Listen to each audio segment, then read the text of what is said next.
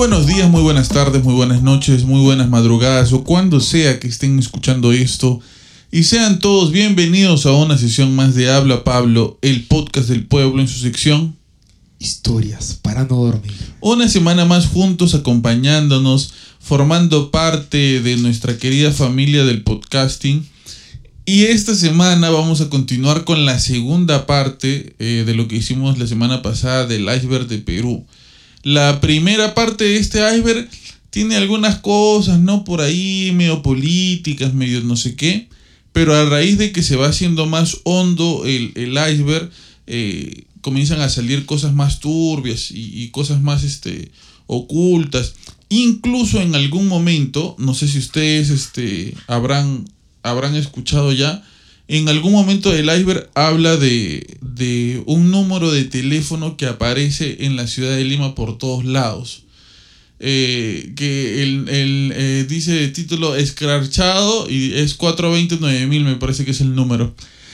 Vamos a ver si llamamos también a, a, a, ver quién, quién nos responde. Si es este. Hay una teoría bastante turbia acerca de eso, pero ya después vamos a hablar de eso. Antes de comenzar, vamos a, a presentar a nuestros participantes este, de esta semana del, de, de, nuestro querido podcast en su sección Historias para no dormir.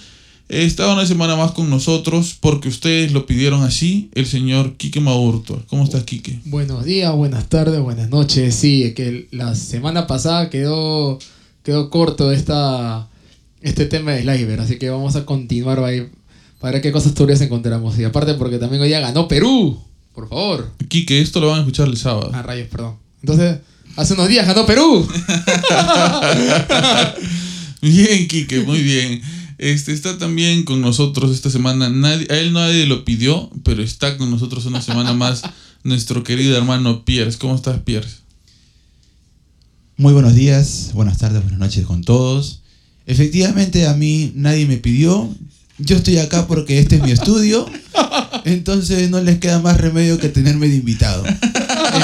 Pero de igual manera estoy muy agradecido por contar con mis instalaciones, por sentirme usado eh, y alegrarlos un poquito, pues no con mi, tristeza, mi desgracia. Claro, bueno, en, a, en reciprocidad de, de, de, estar junto con Pierce en su estudio, nosotros le regalamos nuestra amistad y un par de horas de entretenimiento. Este no se puede quejar. Así que muy bien, vamos a continuar rápidamente este, donde nos quedamos la semana pasada este, siguiendo con los puntos del iceberg que se van haciendo cada vez más tétricos, más, más este, turbios, como, como decíamos hace un rato, más misteriosos, ¿no? Hay cosas que, que de verdad no, no tienen explicación o es muy difícil encontrar la explicación a lo que, a lo que vemos, a lo que estamos escuchando, ¿no? Así que vamos a continuar con, con el, siguiente, el siguiente punto del iceberg. Ah, acuérdense que, que este, estamos escuchando el video del canal de YouTube Williams con doble L. Si quieren ver el video, este. Porque él suelta algunos, algunos este, cortos de lo, que, de lo que va hablando. Si quieren ver el video completo, entran a Williams con doble, con doble L y con S al final. Y ahí este, dejan su cariño de parte de Habla Pablo, el podcast del pueblo. Seguimos.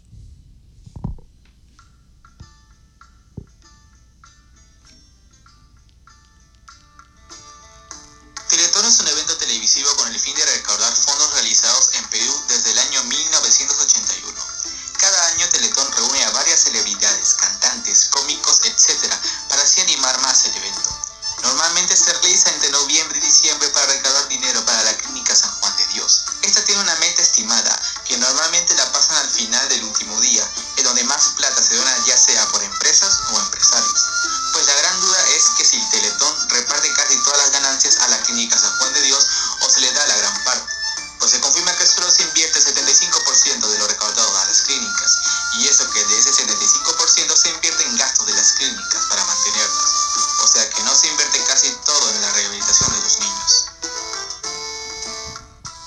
Yo tengo algo que decir sobre esto. Eh, hace unos años yo trabajaba en un colegio este, y llegaron unas latas de ayuda a la Teletón al colegio, ¿no? Este, nosotros pasábamos, le pedíamos a los niños su colaboración, se llenaba la lata, algo así, y las regresábamos, ¿no? A, a, a, a la, la gente que nos la mandaba. Y yo recuerdo que una vez, eh, conversando con una enfermera, fui a que, a, que me ponga un par de monedas en la latita. Y esta enfermera me dijo, este, eso es mentira. De así de arranque. Y yo pensé que me lo decía en broma, eh, pero me dijo, eso es mentira, eso, eso no va a la, a la gente con cáncer.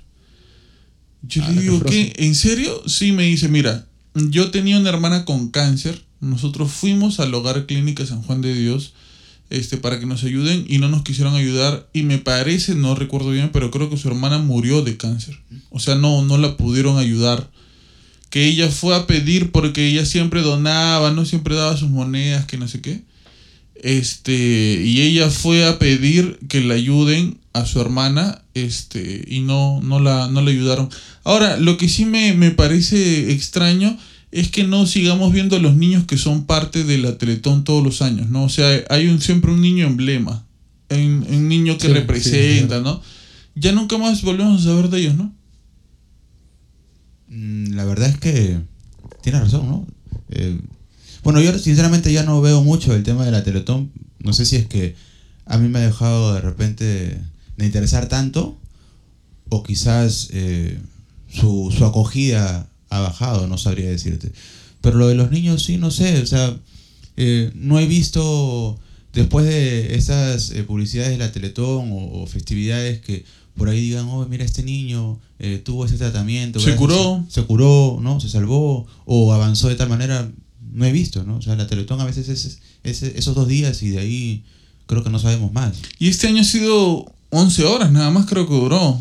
Eh, asumo que por el tema de la pandemia, eh, yo vi ciertas publicidades por redes, pero como te digo, no he visto nada tan impresionante o llamativo como quizás años anteriores que se hacía, hacía lo grande, ¿no? Hay algo, eh, yo me acuerdo que siempre este, este tío que, que es un dinosaurio de la política peruana, este Ricardo Welbon, comenzó a hacer denuncias sobre la Teletón porque decía que ya no se ayudaban a los niños y que ahora servía para enriquecer a don Francisco, que es el que mueve la Teletón en toda Latinoamérica, creo. Y es más, hay un clip de video que es alucinante que invitan a la Teletón para el cierre de la Teletón, me parece que es a los prisioneros. Ah, Ellos suben a cantar sí, sí, sí. Y, y tocan Quieren Dinero y se la dedican a Don Francisco. La entonces, pues, la ah, la friazo, friazo, friazo los Pasaron de Frozen. Sí, Ahora, yo, la verdad la Teletón no la sigo desde... O sea, lo relaciono bastante con el terremoto que hubo de, de Ica, hace años que hubo, porque también sí, uso, sí hubo bastante actividad de recaudo, hubo bastante movimiento para recaudar gente, para apoyar a, a todos los damnificados, pero que el mismo gobierno incluso también, o sea, no movía para poder, para que la ayuda llegue rápido. O sea, si te das cuenta, eh, Ica, toda esa zona que estuvo, estuvo, o sea, que pasó la peor parte del terremoto, estuvo prácticamente destruido todo un año. Y el, el gobierno, el gobierno demo- demoraba. O sea, incluso te hago un comentario, no sé si lo, lo sabías. eh, no solamente pasa con la Teletón, sino también por ahí cuando vas a comprar a un, supermer- a un, super, a un supermercado, que te dicen, desearía donar 5 Para los impuestos, para los impuestos. Claro. Para evadir impuestos. Efectivamente, ese dinero sí, o sea, puede ser para donar, pero no es que, ah, estoy donando. No, estamos ayudando a que estas empresas tan grandes, así como los empresarios que supuestamente hacen sus donaciones, son donaciones reales, pero eso les ayuda a reducir sus impuestos. Ah, mira, Sí, sí. O sea, loco. que en, Sí, vez sí. de, en vez de ellos darles ese dinero a SUNAT, por así decirlo, pagar sus impuestos, ese dinero va a, a estas fundaciones. En realidad ellos no se hacen ni más ricos ni más pobres. O sea, a la final es prácticamente les da igual. Entonces, no es que, uy, mira esta empresa qué buena, no, no. O sea, Y de 5 céntimos en 5 céntimos, ¿cuánto harán, no? Claro. 10 céntimos. Tarao. Ya, seguimos.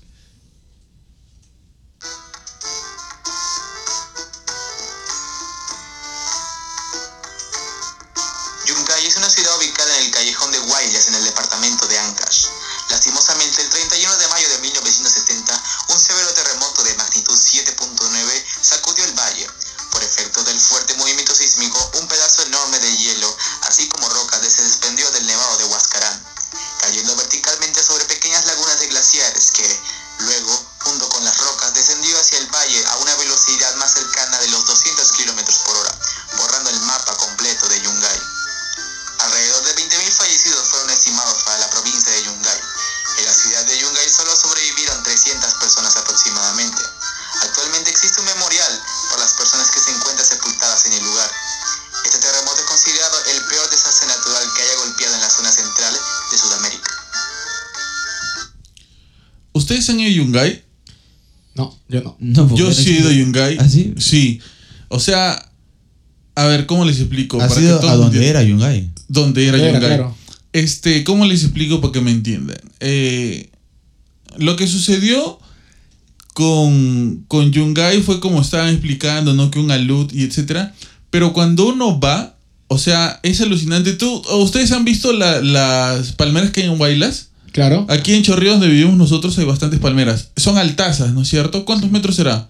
Uh, eso Pucha, será mira, un- si va, son más altos que, la- que las casas que están por ahí. que 25, son 20 metros para arriba. 20 Ya. metros tranquilamente. Allá se ven las palmeras, pero se ve la parte de arriba.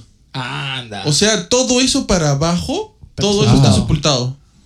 Wow. Alucina la mierda. altura de todo lo que bajó del pedazo de cerro con el pedazo de hielo que se mezcló en tierra que sepultó a todo el a todo el pueblo. pueblo. O sea, no ellos no tuvieron al parecer ni chance de correr para salvarse. No, O ¿a sea, dónde pues? Ni que fue- siempre su nueva voladora. Claro, dice, mira, él, dice que, que fue eh, a una velocidad de 200 kilómetros por hora y mató Wow. 20 mil personas. O sea, imagínate, ah, mató a tanta gente porque debe, debe haber sido algo tan desastroso que no hubo chance ni de correr, ni de huir, ni de nada. Porque como te digo, nosotros, yo cuando fui, este, ellos, eh, el guía te explica, ¿no? Y te dice, o sea, para que ustedes entiendan más o menos cómo fue este, todo lo que enterró al pueblo, más o menos de esa altura. Porque las palmeras uno las ve como si fueran arbustos, Como Ah, si fuese mierda. césped. como si fuese césped. O sea, está ahí nomás al costado del, del piso. Y ya, y bueno, está el memorial y el cementerio grandote, ¿no? Que hay este para, para ir a Yungay.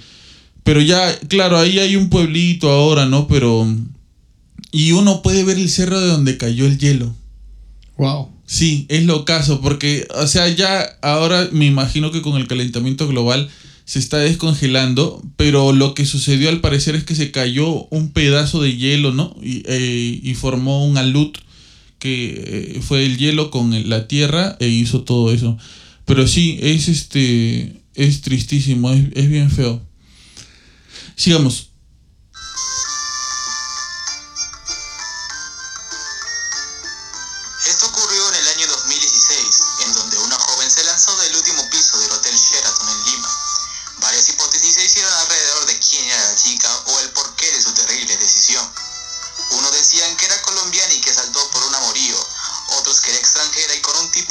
Religión y que era un sacrificio para que no sufra una maldición. Hasta incluso que tuvo una pelea con su padre que trabajaba en el hotel. O algunos dicen que había una persona cerca de ella momentos antes de lo sucedido. Sin duda, un capítulo del Perú que hay más dudas que respuestas. Esto sí es misterioso. Sí, sí. O sea, lo que pasó acá, yo me acuerdo totalmente eh, los videos. Es más, había un montón de videos en redes sociales de cómo la chica se había tirado. Y Hasta rebotaba, mano. no lo sé. Sí, yo vi uno que rebotaba. Yo no, yo no fui tan frío como para el video, te juro. Pero mira, O de mi parte nomás. de que- o sea, lo, lo que pasó fue que una chica, no se sabe cómo, el Hotel Sheraton debe haber en todo el mundo, ¿no? Eh, no Hay- sé si varios todo el países. mundo, pero Sí. Sí, igual es conocido el Sheraton Lima. Este, una chica entró, este, ¿Cómo subió? Sí, o sea, no, la seguridad no la paró, la gente no, no le preguntó nada, simplemente agarró, se metió al Sheraton, se subió hasta el último No, piso. pero era huésped del hotel. No era huésped No era del hotel. huésped. No. No. Y es raro que ella se haya subido hasta donde se subió porque los Y- huéspedes no y- se pueden igual- subir a, a- a Claro, la igual, azotea. igual siendo huésped no puedes. Claro, no se pueden subir a la azotea. La chica su- entró al hotel. La seguridad, naca la perinaca. Se subió, imagino, que por el ascensor hasta el último piso. Se, se, se metió a la azotea. Que, que la azotea debe estar este, cerrada, imagino yo, ¿no? Se metió a la azotea, se subió, no sé cómo, a una de las paredes. Y porque la, la chica estaba en el, en el recontraborde. O sea, me imagino que estos hoteles, para que eh, principalmente la gente no se tire, construyen paredes altas, ¿no es cierto? En sus últimos pisos para que la gente no pueda trepar a tirarse. No se sabe cómo la chica subió hasta esa pared Y sí hay fotos y videos de que detrás de ella hay un, hay un brother. Ajá. Claro. Claro, supuestamente, es, supuestamente es el de seguridad o no. No, no, no, no, no, no, no, porque no. cuando ella se tiró no había nadie con ella.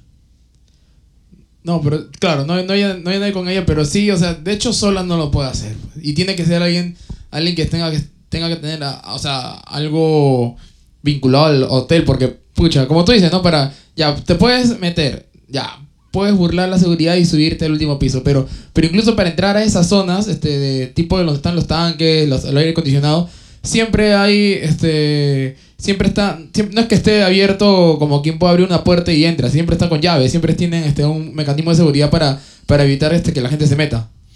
No Claro. sabría decirte precisamente, o sea, claro, el Charlton es un hotel muy grande, eh, pero hay accesos para las escaleras de, bueno, esa es la, la escalera de emergencia, por Cla- así decirlo. Una cosa es de La emergencia. escalera de emergencia no está en la azotea. Claro, no, y una No, cosa. pero sales, tiene una- hay una escalera de salida para los tanques. No, no, no. O sea, me parece que los hoteles, precisamente para prever este tipo de cosas, no, no hay un acceso directo de la gente que vive, los huéspedes o lo que sea, al, a la azotea.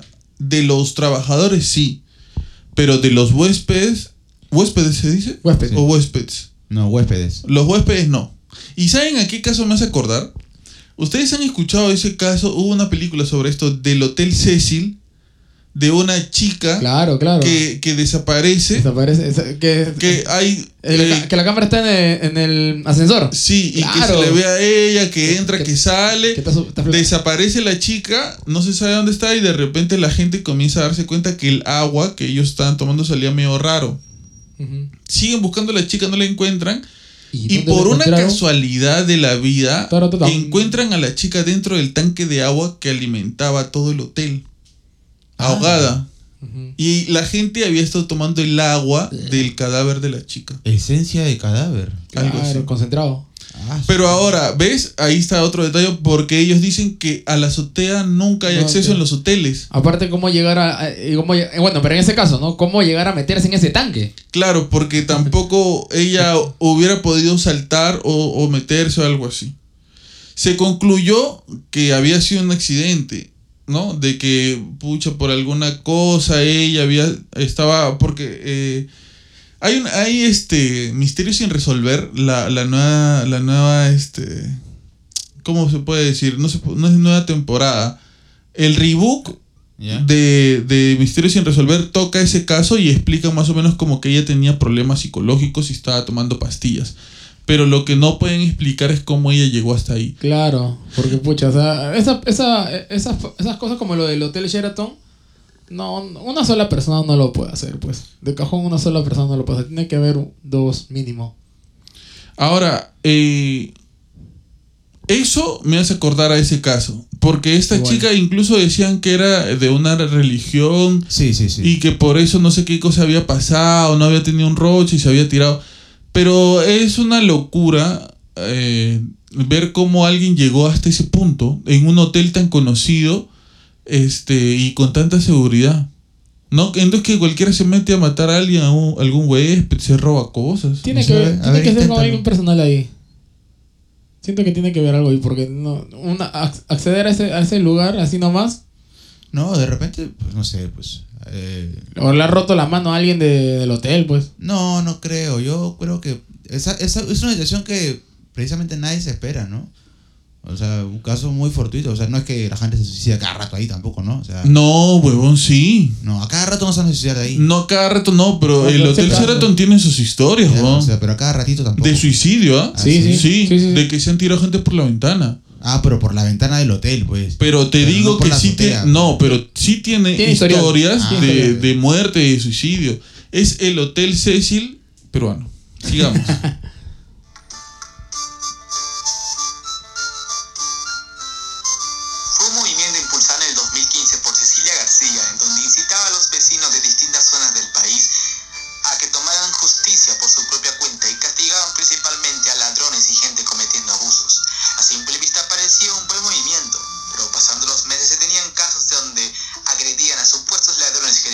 siendo inocentes.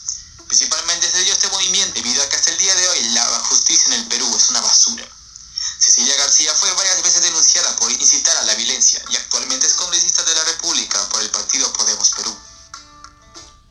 Ah, ¿qué, eh, ¿Qué punto era este? Ah, había una flaca, una congresista, no sé si era en ese tiempo, que decía, eh, tenía eh, una, una frase, dijo una frase, creó un grupo, una página en Facebook, creo, que se llamaba Chapa tu choro y déjalo paralítico.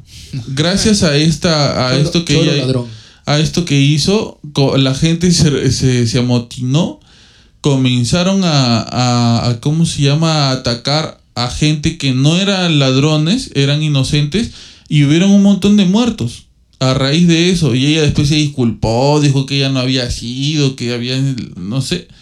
Pero a raíz de una tontería, supuestamente en nombre de la justicia, de la verdad, de, de no sé, de, la, de ir en contra de la delincuencia, este, ella hace esto y, y muere gente inocente por esto. Lamentablemente en el Perú tenemos este tipo de, de personajes que salen de vez en cuando a, a, a demostrar de qué está hecha nuestra sociedad o lo más bajo de nuestra sociedad. ¿no? Este, creo que no hay que comentar mucho sobre esto. Sigamos.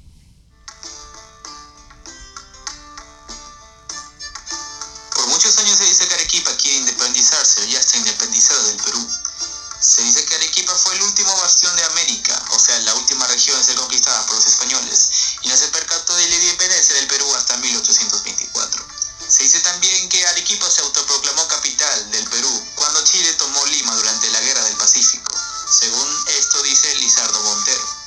Hay muchas teorías más, aunque algunas son bizarras, pero es lo que tenemos hasta el momento como oficial. Si quieres puedes preguntarle a un arequipeño si siente peruano o vive en otra nación. Eh, Es la- el lado gracioso de esta parte de la isla. sí, a, a mí me encanta Arequipa, es precioso. lindo, Es yo O viví- precioso. sea, para, yo los viví- que no, para los que no saben, Arequipa es un departamento del Perú. Y Tiene estos todo. señores eh, creen que no son del Perú, son un país ajeno. Bueno, tú, lo- tú hablas con un arequipeño y el arequipeño es bien orgulloso de, de su tierra. Sí, Bien, bien orgulloso. Yo creo que no, no necesariamente es así, ¿no? Es, es lo, lo que pasa es que los arequipeños eh, sienten que los limeños somos como que muy votados. Sí. Y ellos es como que, oye, ¿por qué te votas tanto si no, no hay mucha diferencia entre nosotros, ¿no? Y eso de que se quiere independizar del Perú, yo creo que es una tontería, o sea.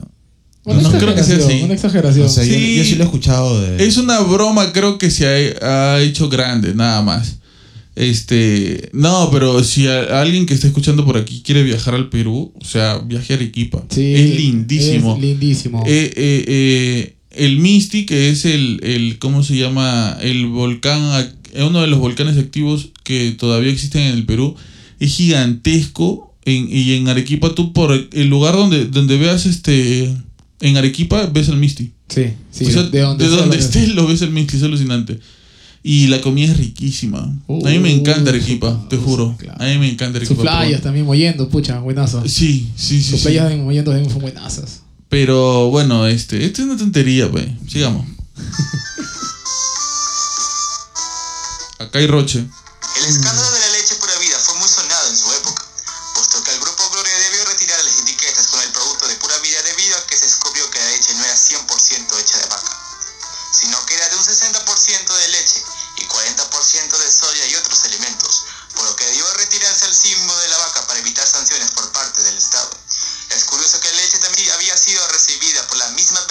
en Panamá. Ante esto, Pura Vida ya no debe venderse como leche evaporada. También precisó que estos productos deben venir con un proceso de eliminación parcial del agua, para que su composición comparta características con la leche y que el etiquetado no induzca al consumidor al error por presentar la imagen de una vaca. A ver, ¿qué es esto? Leche pura vida, pura muerte. Eh, una empresa está. Bueno, todas creo, ¿no? O sea, las empresas que venden leche en el Perú. Este. Le- Ponen su etiqueta de que es leche, pero después se descubrió que no era leche y que es una bebida eh, derivada de la leche. Palabra Es clave, derivada. Sí, no es leche. Y estamos Como tomando como giles Como este, durante no sé cuántos años pensando que algo era leche, pero no es leche. Ujú. O sea, estamos engañados. Por eso que. To- tomamos plástico. Bueno, Por eso que Kike es así. Ah, su ya ves. no terminó de formar ciertas partes. Ah, la miércoles. fuerte, ¿ah? Este, este fue un escándalo. Eh, nos vendían leche y no era leche y puta, no, sé- no sé qué cosa hemos estado tomando. Le. La mitad, pues, ¿no? Claro, la mitad, la mitad. Este, pero no, un escándalo. No, no sé si esto ocurrió en otro país. Acá ocurrió, en Panamá ocurrió y este. Ocurrió. Ocurrió. Y estábamos tomando este agua con. Con. Agua con nata. con algo. Con nata, Con pues. nata. Con, oye, pero acá, no sé si en otras partes del mundo, pero bueno, debe haber, obviamente. Pero acá este, hay gente que vende leche, ¿no? O sea, va por Claro, casa por sí, casa sí, y sí, te sí. deja leche. De hecho, aquí afuera de mi casa, o sea, pasa una señora. Porque yo antes hacía los home office. Tú puedes tomar eso porque tú eres intolerante a la lactosa. ¿Tú No, puedes tomar eso? No, no puedo tomar eso yo. Pero es- ¿tú has, pro- has probado? Sí, Hombre, sí. Es bien rica. es bien rica, sí. Tiene una diferencia total de la, de la leche de tarro. ¿A ti te gusta la leche? Este es un imbécil. ¿no? ¿Por qué? No, pero te estoy preguntando, es que a mí me gusta, pero no puedo tomar porque soy intolerante a la lactosa. Ya, para la próxima semana te vamos a bañar a ti en, leche por, por esos comentarios. ¿En Este, serio? ¿ah? No, yo estaba diciendo que la señora, Ah, pasado ya. una señora que con su carrito y. mm, Así, así. yo, no sabía, yo no sabía qué era, la verdad, estaba medio confundido, estaba haciendo home office en ese tiempo. Ajá. Hasta que me di cuenta que era una señora que pasaba con su sonido. La señora hace el sonido. ¿La señora Mujía? No, no, no. Ella Ah. ponía una grabación. Ah, de una Ah, vaca. vaca. Ah, ya, ya. Yo no sabía de dónde salía y era. Ella pasa vendiendo leche de vaca. En, en, ¿cómo se llama? Te lo dan en una ollita, ¿no? No, antes en ollita, ahora en botella. ¿Botella? En ¿Ah, botella, sí? sí. ¿Como Don Ramón?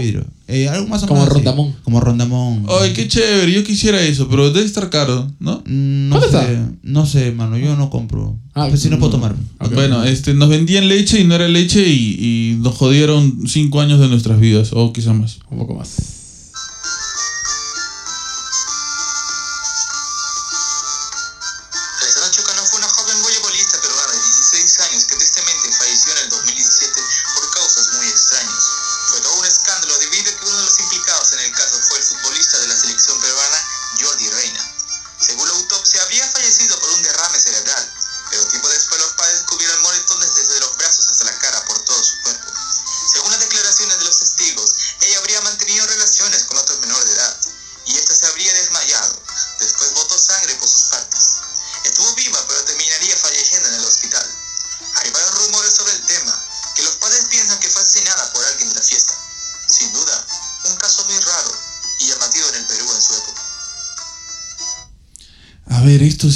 Sí estuvo misterioso.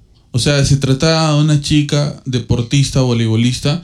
En ese tiempo creo que menor de edad. Eh, habían ido a una fiesta en un departamento.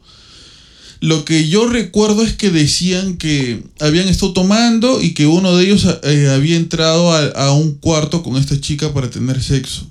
Eh, que se habían estado desvistiendo y que de un momento a otro la chica comenzó a convulsionar. El pata se asustó, llamó a sus amigos, la bajaron semidesnuda o desnuda creo, hasta el primer piso. Eh, trataron de llamar un taxi, no sé qué, se, eh, se la llevaron en taxi al hospital, entró al hospital y cuando llegó al hospital estaba muerta. Cuando le hacen la autopsia, la revisan, etcétera, se nota que ella eh, tenía este, había sangrado por sus partes íntimas y no se explicaban por qué había sucedido eso, si, o sea, había, el, el, el, según lo que decía el chico, había estado convulsionando que habían estado juntos, comenzó a convulsionar y, y, que, y que simplemente la llevaron al hospital. Y fue recontra misterioso porque se perdieron los celulares, decían que había más gente en el lugar y después dijeron, dijeron que había menos. Eh, y, se hizo tan mediático porque estaba involucrado el que era en ese momento un jugador de la selección que de vez en cuando hasta ahora lo siguen llamando. Y los papás de esta chica estaban como cualquiera indignadísimos y, y con un dolor en el corazón terrible por ver las imágenes de cómo había muerto su hija y no tener a ciencia cierta porque ni siquiera la autopsia pudo demostrar de qué había muerto. Porque tenía eh, cosas, tenía moretones, tenía eh, ciertas indicaciones de su muerte, pero no coincidía con lo que decían ellos que le había pasado cuando había estado ahí. ¿Ustedes qué, qué recuerdan de eso? Bueno, yo me acuerdo la, la versión ahorita que tú acabas de contar, ¿no? Que. que bueno, y bueno, yo había escuchado, perdón, que, que había corrido droga y que la flaca también, este. Dentro de todo el desenfreno, de que iba a tener relaciones, este, también como que especie de sobredosis, una cosa así, por eso que, por eso que empezó a convulsionar. De hecho, yo pienso algo similar. O sea, eh, siempre en estos casos, como son un tanto sensibles, eh, donde hay involucrado una, una señorita, eh, siempre ponen al varón, o quizás en muchas oportunidades ponen al varón como si es que él hubiese hecho algo malo, ¿no? Eh, siempre lo llevan a- a por el lado de, de la violación. Pero, huevón, ¿era menor de edad o...? Ah, no, definitivamente era, o sea, a ver, si lo llevamos por el lado legal, ¿no? Legalmente es una violación, ¿no? Porque es una menor de edad. Eh, sin embargo, si tú dejas de lado la, el tema de la edad, ¿no? Eh, no es novedad que una persona o una, una niña o un niño de 14, 15, 16 años eh, ya tengan sexo. Entonces, eh, no, no, no es que debamos juzgar de manera moral, pienso yo, no sé. Quizás por un tema de, de responsabilidad, el mayor de edad debería tener cierta distancia, ¿no? Por, por ser responsable. Sin embargo, eh, claro, como el tema es un tanto sensible, eh, igual siempre tratan de llevarlo por ese lado de que puede ser este forzado, una violación, Pero- o que más de una persona ha sido involucrada. Tú dices dejando de lado el tema de la edad, pero no se puede dejar de lado el tema de la edad, pues, huevón, esta es una situación eh, legal. O sea, por eso, por eso inicié diciendo si es que lo vemos desde la parte legal. es pero, que, ¿de a qué ver. otra manera podemos ver una situación como esta? Tan, tan... Mm, Es que de- desde que ya en una reunión sabes que vas a estar con una persona, o sea, así pase algo, no pase nada, sabes que vas a estar con una persona que es menor de edad, al menos acá en Perú, sabes que si es, si es menor de edad puede haber un problema legal. Claro, tú debes saber esas cosas. Mira, Eh, o sea, yo a lo, a lo que voy es que eh, la situación de estar en un, en un departamento, primero, encerrados, ¿qué hace una niña entonces? ¿Qué hace escúchame, en un departamento? tomando, dos, lo más probable es que haya habido drogas, De- tres, Y no pasaron la voz. con un montón de, de chicos y chicas que no son menores de edad, son mayores de edad. Y que todo eso, toda esa combinación, concluya en la muerte y sobre todo la muerte de esa menor de edad, o sea, no, no podemos excluir en el análisis, bueno, poniendo a un lado la edad. Claro. No, No no se puede excluir. Ahora, este, como decía hace un momento, lo que le había pasado a ella no coincidía con su muerte. O sea, eh, los doctores decían, ella no hay ninguna razón para que ella haya convulsionado. Porque Pero- el- el- la, la manifestación del tipo que había estado con ella era que ella había convulsionado, se había desmayado, y él había llamado a sus amigos y le habían bajado desnuda. Y después se encontró los moretones, etcétera. ¿Y, Pero qué, lo- ¿Y qué tal si, a ver, qué tal si la chica tuvo sexo salvaje con el brother este que estaba ahí? no, él dijo que no había Dijo tenido que no sexo. pasó nada al final. No sé. No, que Entonces, Que él, eh, no. él, él manifestó que no habían tenido nada. Entonces, ¿tú, cre- ¿tú crees que hay- haya podido haber manipulación de información? Definitivamente hay manipulación de información. ¿qué- qué Ahora? ¿por qué, ¿Por qué por no? qué el pata dice Bueno, que no hubo, estaba- no hubo sexo? ¿Por qué? Porque es una menor de edad y si él tiene una menor de edad, pues la ley lo castiga, pues, ¿no? Entonces, asumo que por eso, pero definitivamente hayan manipulado la información, la evidencia. Sí, porque se, no, no, no se encontraron los celulares, o sea, hubo un montón de, de, de misterio en torno a eso. Y oh, eh, me parece que tiene que ver con, con lo mediático que se volvió el caso al ser muchas personas conocidas en ese Claro, caso. pues, ¿no? Ah, Había un Jordi, futbolista. Sí. Pero bueno, sigamos. Next.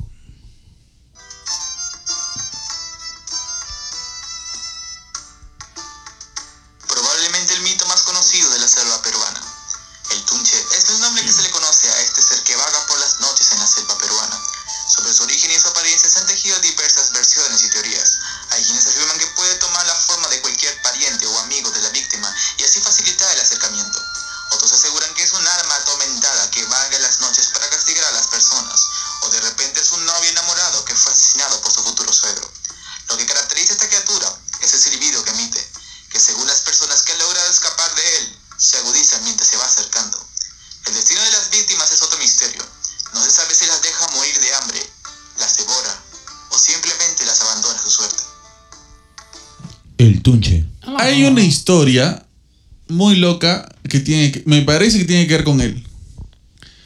Eh, hay un, hay un, este, hay un señor que tenía un alto rango en el ejército, ¿ok? Y este, en ese tiempo estábamos en la época de, los de los terroristas. Esto lo cuenta en una llamada telefónica, ¿ok? En el programa del Dr. Choi.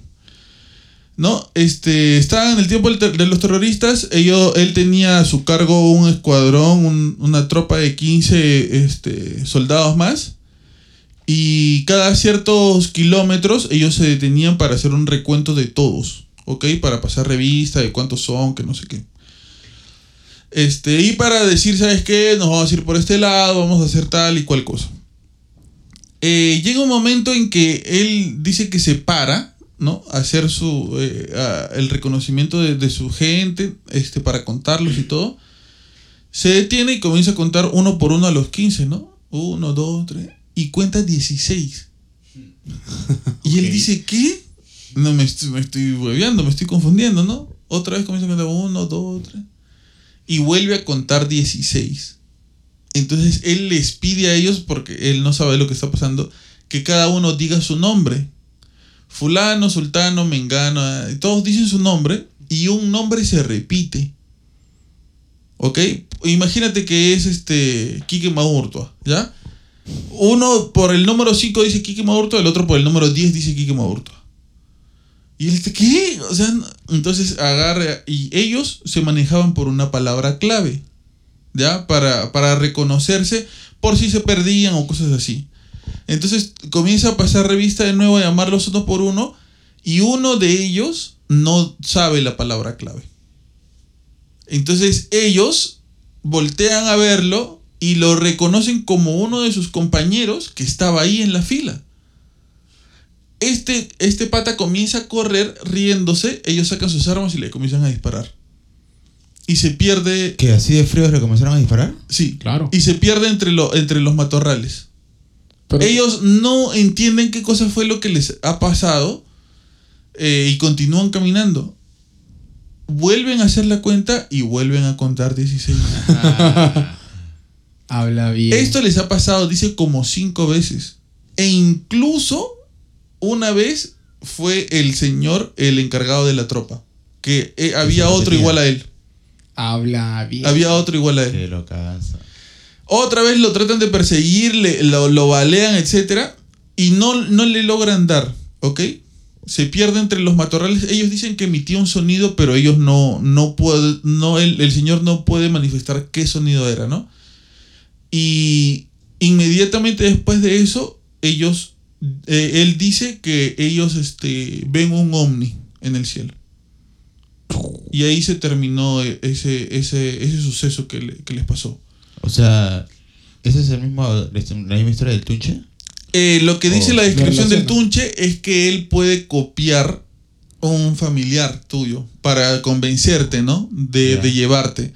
Y yo, yo lo menciono porque hay cierta similitud en la historia de este señor, ¿no? Que es un ser como que clona a otras personas. Ponte ya. No, puta, se huevió contando y no sé qué. ¿Cómo explica uno una historia como esta? Sabiendo que el que lo cuenta es un personal militar y dice que tiene a los otros 15 de la tropa como testigos. ¿Cómo, cómo explicamos una historia así? Eh, complicado, la verdad. Complicadísimo, Complicadísimo, complicadísimo. claro, Y, y es loco porque uno no le puede encontrar una razón lógica a esa situación. Pero de repente sí era un extraterrestre, pe, mano. De repente, de repente era un extraterrestre, de o no sé. No, no tengo una respuesta exacta para algo así, pero sí me, me parece locaza la historia porque el tipo la cuenta y, y con detalle y te dice yo estaba en tal lugar, era eh, tal hora del día, éramos tanto, fulano, sultano, mengano, este señor estaba vestido así, hizo esto, hizo el otro, porque incluso me parece que dentro de las cosas que dice es que el tipo era un poco cojo. Ah, sí. Sí, Ah, cuando caray. corría, que como que no, no caminaba o no corría bien, que cuando corría lo hacía con cierta cojera. Algo así él cuenta. Entonces, eh, dentro de la, de, del Perú hay bastantes de estas historias de, de monstruos, de seres.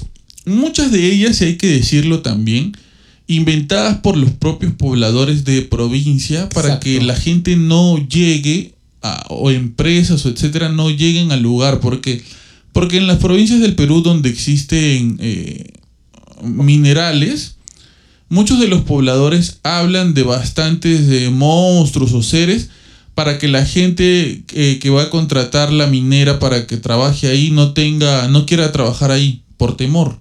Y lo mismo pasa en la selva y en otras partes del Perú. Como para justificar también algunos delitos, por ejemplo, los pistacos. Exacto, para justificar algunos delitos también. Lo de, lo de los pistacos debe estar por aquí. Sí, también. Este, Ahora, eh, es, es curioso porque también este siempre ese, ese, utilizan ese formato de que copia, siempre copia a un familiar o copia a alguien conocido. Cuando viajaba a, pro- a provincia y a veces me tenían rato a preguntar a los pobladores, así como quién hace, hace, hace sapeando, ¿no? O sea, hablando, haciendo plática. Siempre a veces preguntaba sobre si alguna historia, alguna historia así, ¿no? De, de, de, de demonios, monstruos, cual- cualquier cosa. Y siempre me- la clásica, aparte del tunche que ahorita que lo mencionan, creo que es interprovincial porque lo escucho en varias provincias. Yo pensé que solo era de la selva. Yo- lo- no, hay el, de la selva es el... El tunche, el tunche original. No, hay el tunche, el chuyachaki, El el, el... ¿Cómo se llama? El diablo también. O sea, eh, o sea lo- lo- la- le Ay, dicen- me olvidó el nombre. El Pablo. Ese es de acá de Lima. Terrible. No, no, pero por ejemplo, a uno de los sitios, por ejemplo, en Ancash que fui, cuando le preguntaba este, a los pobladores de distintas provincias de- dentro del mismo Ancash, este, siempre se referían al diablo, así puntualmente, el diablo. Y que siempre aga- agarraba la forma de un familiar o una señorita muy guapa, porque en el caso de los varones, pero que cuando se... Cuando, Me llevo al diablo. El diablo. ¿no? Que me La- lleve. la- la- pero que cuando se acercaba, cuando, se, cuando lograba agarrar a la presa, por así decirlo, este, siempre tenía la, la característica de, de las patas de cabra. Ah, sí, ¿no? Sí. Sí, sí, sí. Dale, sigamos. Sigamos.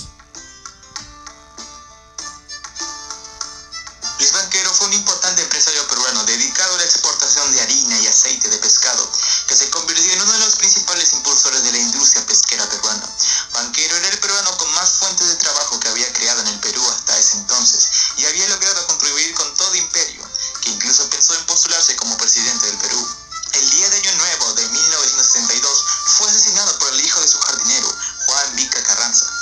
Hay muchas dudas sobre su muerte, como que el Vica hubiera tenido un cómplice debido a que su estatura era metro cincuenta y la de banquero metro ochenta, y Juan la había matado a puñaladas y golpes.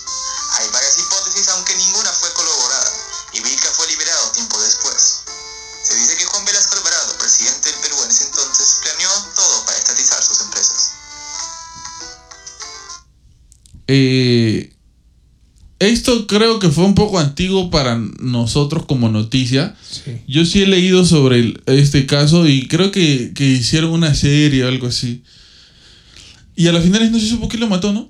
Era un tipo con bastante plata y que supuestamente el hijo de su jardinero lo apuñala y le pega y lo mata.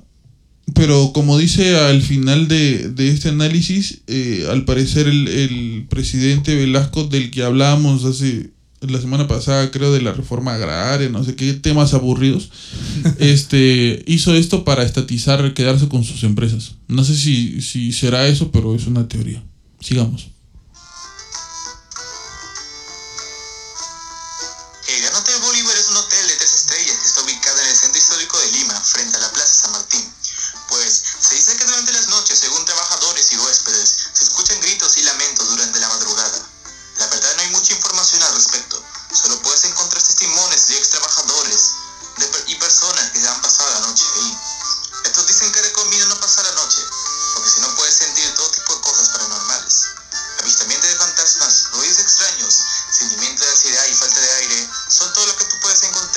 Si pasas la noche en el Hotel Bolívar. Vamos por el Hotel Bolívar. Un dato. El, el periodista de investigación Carlo Valle que entrevistamos habló del Hotel Bolívar y habló de un avistamiento que él había tenido en el Hotel Bolívar. Exacto, sí. De una mujer que había estado, él eh, había ido, me parece, a una fiesta de disfraces, creo que era. ¿O no? Eh, no, no era, no era. Era una fiesta, era, ¿no? Una, era, era una reunión, o sea, era una fiesta sí, pero que justamente la señorita este, fue con un vestido bien de virreinato, creo, ¿no? Y que, eh, y que él, pre- él preguntó este, si es que hay un show con una temática. Claro. Y le dijeron que no. Y este, esta chica estaba vestida como a los años 40, dijo. Algo así. Ahora, una persona de nuestros oyentes me escribió hablando sobre este, este, esta manifestación. O sea, esa persona me dijo que ella había visto algo parecido en el Hotel Bolívar, como había descrito el, el periodista Carlos Valle. Claro, también, también Carlos Valle mencionaba que antes de que sea hotel, creo que había, era convento, creo. Exacto. Ah, la verdad, me has hecho acordar.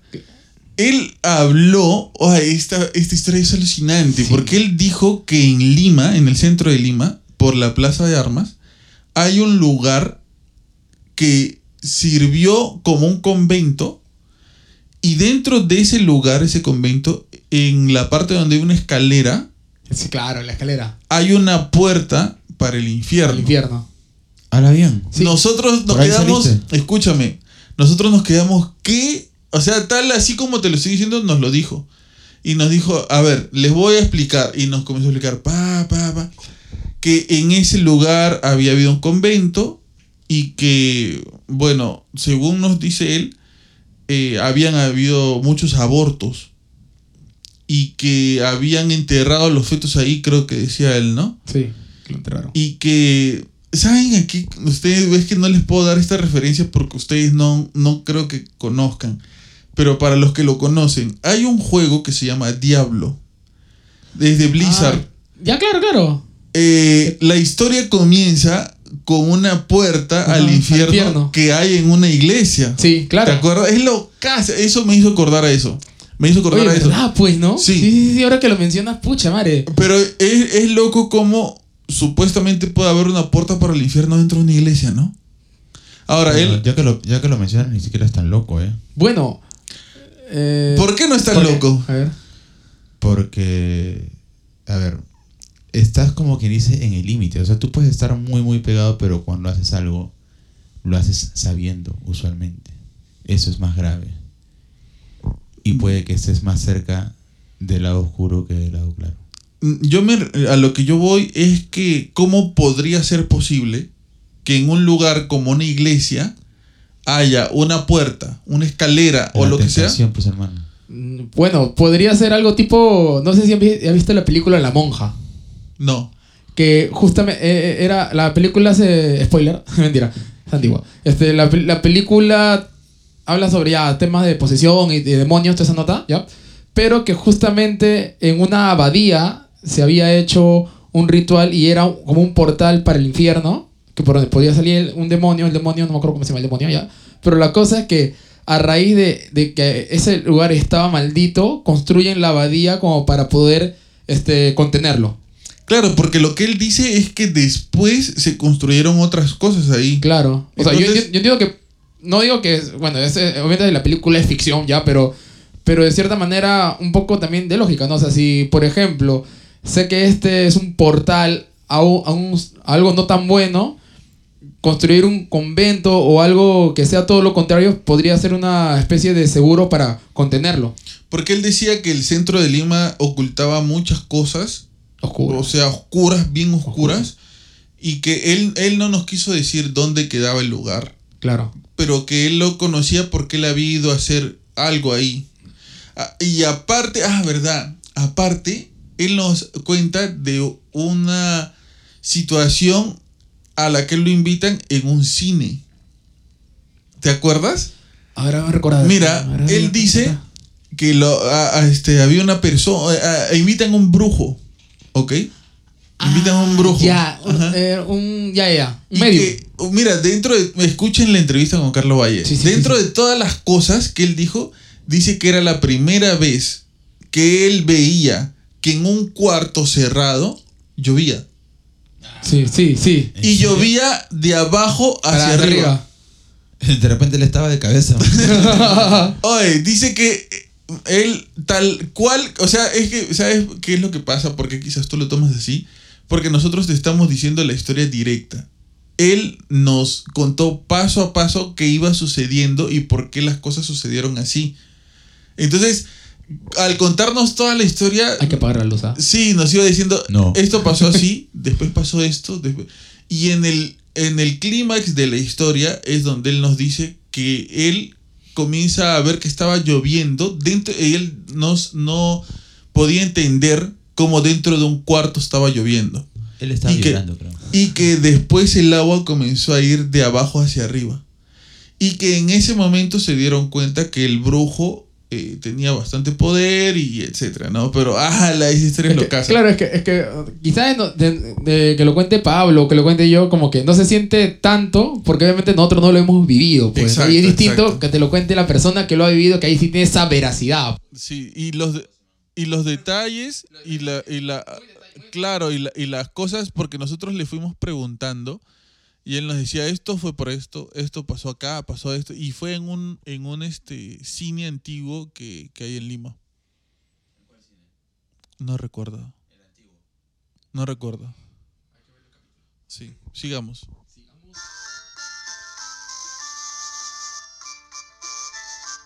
Según se dice, en hospitales de salud en ciudades de selva y sierra se cometen a propósito negligencia para extraer órganos de los cadáveres para dárselos a las mafias. Varios testimonios de familiares denuncian falta de órganos como corazón, pulmón, riñón, etc. en sus familiares difuntos. Pueden estar involucrados mafias, narcos, etc., ya que ellos sí gastarían bastante dinero para comprar órganos.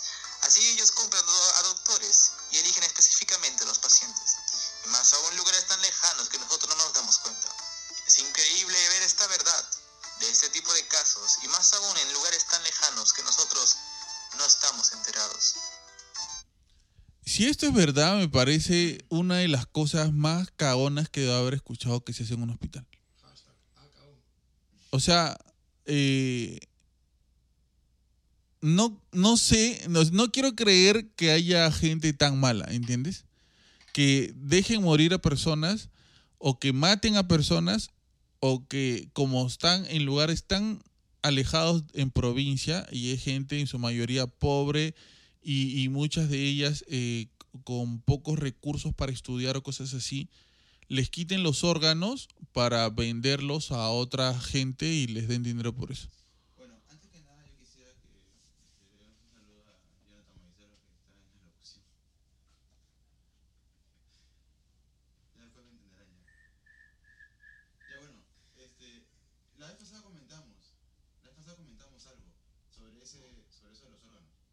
Eh, usualmente esto ocurre con las personas que tienen en su DNI donación de órganos. Sí. Claro, eso me has comentado. Entonces, eso es cierto. Te dejan morir, te matan para quitarte los órganos, sea para venderlos o lo que fuere. Eso, eso sí ocurre. Y ocurre en un montón de sitios. Aparte, obviamente, de, de- del tráfico de órganos que, bueno, o sea, se, se conoce, no es conocido, pero ya es, es un caso diferente porque secuestran personas y le quitan los órganos. Pero en los hospitales eso también ocurre. Yo no sé si ustedes hayan escuchado, perdón, yo no sé si ustedes hayan escuchado o visto, hay un video eh, en México de una eh, un pata se está pasando por la calle y comienza a grabar una mujer que está llorando y está gritando, está en un estado de, de desesperación total. Entonces este señor le pregunta, señora, ¿qué le pasa? Y la señora no puede más con su llanto y sus gritos de desesperación. Y lo que dice la señora es que había pasado por donde estaba ella un carro de bimbo, de, de los panes bimbo, y que eh, habían abierto por casualidad la puerta del, del camión y que habían niños metidos en una jaula. Y que ella lo vio y fue tal su impresión que comenzó a, a gritar y se desesperó. Pero estaban eh, niños puestos como animales. ¿Ok?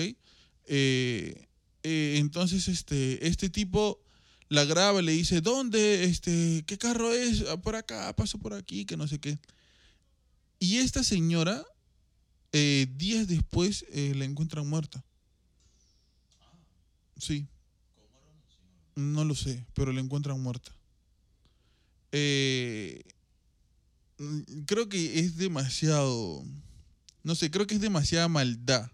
Yo sí creo, porque sí, con lo que creo que comentamos la otra vez, ¿no? Del tema esto que ahora en, COVID, en esta pandemia venden camas para, o sea, camas de UCI para las personas, pucha, que, o sea, supuestamente le, le corre- que le corresponderían, pero por evitar, pero bueno, más puede la plata y más puede este, este tipo de, de trabajo sucio, por así decirlo, ¿no?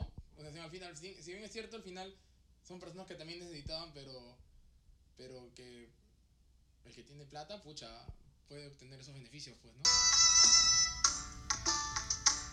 Durante un buen tiempo, varios hombres transitaban con polos rojos por el Parque Kennedy a altas horas de la noche. Muchos no sabían del porqué, hasta que se descubrió que era por una señal de prostitución masculina. Los mismos hombres en su tiempo se les beneficiaba para obtener dinero fácil, ya que mujeres mayores normalmente recurrían a eso.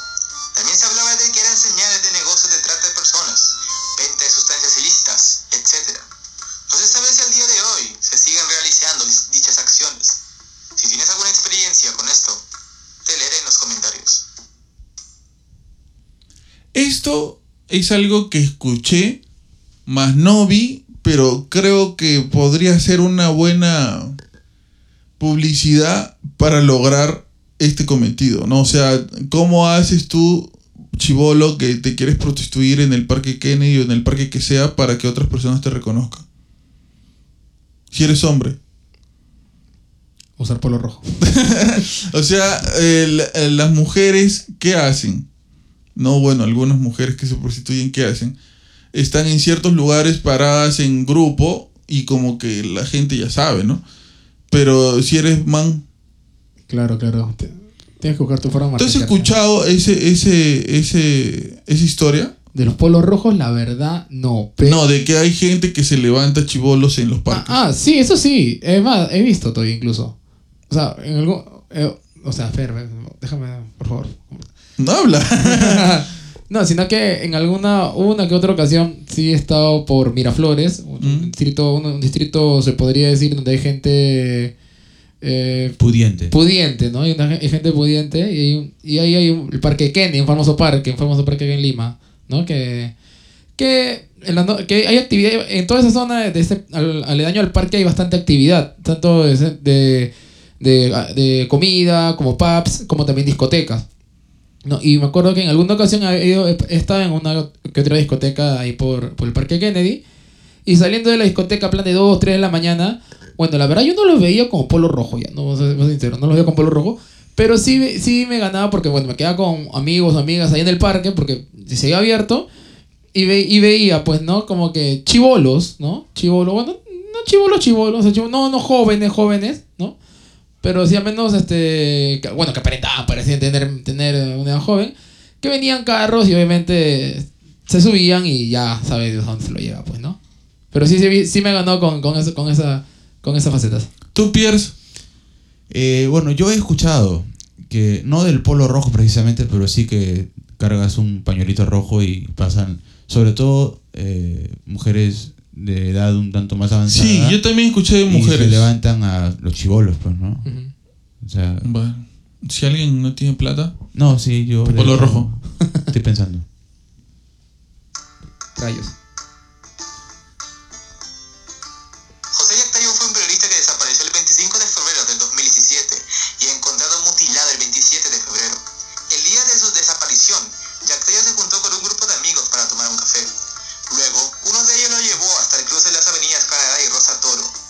Lo dejaron allí, donde normalmente lo dejaban, a tres cuadras de su casa. Fue la última vez que alguien lo vio, dijo. Encontraron parte del cadáver mutilado y ardiendo en llamas en una maleta. Días después capturaron a Wilfredo Zamora y Aldo Cáceres, sospechosos desde el principio, ya que el primero fue la última persona que lo vio con vida. Condenaron a 30 años a Wilfredo por asesinato y dos años a Aldo por encubrir el caso. Hasta el día de hoy, las cosas siguen siendo desconocidas y existen varias teorías al respecto. Yo recuerdo este porque creo que sus amigos más cercanos y familiares sabían que este periodista era gay, pero no lo sabía todo el mundo y cuando sale la noticia de que había muerto, eh, después, mientras siguen las investigaciones, eh, se habla de que al parecer había sido su pareja. Entonces todo el mundo pensó que una mujer lo había matado, pero nadie le conocía pareja porque era un señor de que cuarenta y tantos años, cincuenta años. y después dijeron que su pareja era un hombre. La verdad a mí no me interesa si era hombre o mujer porque cada uno es libre de hacer lo que quiere, pero creo que eso hizo más morboso el caso. ¿No? Porque era un señor, este, nadie hubiera, mucha, muy poca gente sospechaba de que el señor era gay, este, y bueno, terminó terriblemente, ¿no? Bueno, sigamos. Sigamos.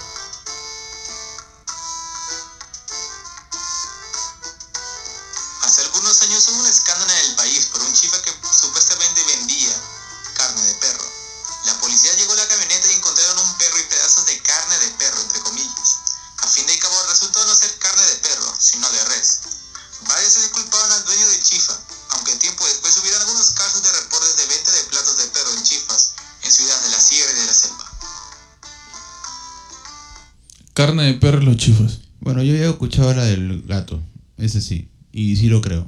de verdad. Carne de perro en los chifas. Eh, no sé, pero la mayoría come chifas. Particularmente a mí me gusta. Sí, el chifa es una mezcla de comida peruana con china. China. Sí, Se le llama chifa. sí, Y algunas personas dicen que en los chifas, que en la gran mayoría hay gente de oriental de, de- y viene de China, eh, se cocina animales que no son pollo. Sí, bueno, yo, yo sabía lo del gato Chihaukai. Gato Chihaukai. O sea, por- o sea, no es que le llamen así, sino que como yo sabía que la gente de acá del barrio, de donde yo vivo por ahí, este, ya quedan poquitos gatos, pues, ¿no? Entonces yo sabía que uno de los chifas por acá este, Ah, vendían gato. Ahora ya, como ya no veo gatos, veo menos perros. En una provincia perros del. Perú se come gato Ay, no, pa' chincho, familia. y, y normal, ¿no? Sí, o sea, es más, de creo hecho, que tam- por ahí también. pero esa- perro no. no, yo, yo no sé si he comido perro o no, pero gato. Me parece que perro Sí. también, ¿ah? pero no, no exactamente en chincha. ¿ah? ¿Perro en chincha? No, No, no, no, en chincha, no en chincha. No, yo sé que perro le dan a los señores estos que, eh, ¿cómo se llama? Eh, los del ejército para esa vaina de supervivencia. Sí, es una estupidez. ah, sí. no, eso sí, no. Lo Pero que sí sí es es que sí nos, nos hemos metido en algún momento carne de caballo. Carne de caballo, esa- eso es lo que iba a decir. Carne de Eso, caballo. sí, sí, Sí, eso, Confirmado. sí. Y, y mucha gente dice que nosotros en realidad en su gran mayoría hemos comido carne de caballo y no de vaca. Mm, Porque ¿no es bien la- parecida. y no dicen que la carne de caballo te mata o tiene algo malo. No, no, no, no. En otros países comen normal.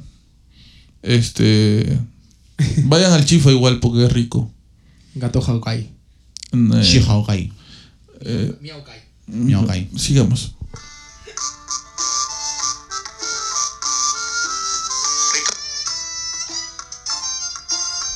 Hubo un corte, creo ahí.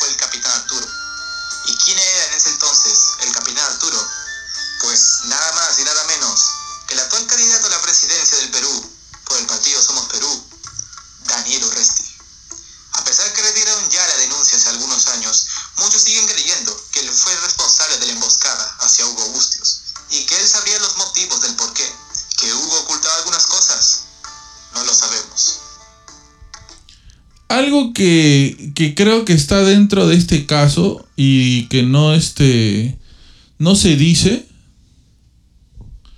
es que eh, una, una- una de las maneras de defenderse de Daniel Urresti de esto es que él dice que él era el, el soldado de menor rango en ese atentado al periodista Hugo Bustillos. Y él dice, ¿cómo yo, un soldado de menor rango, pude haberle dado órdenes de matar a gente de más rango que yo?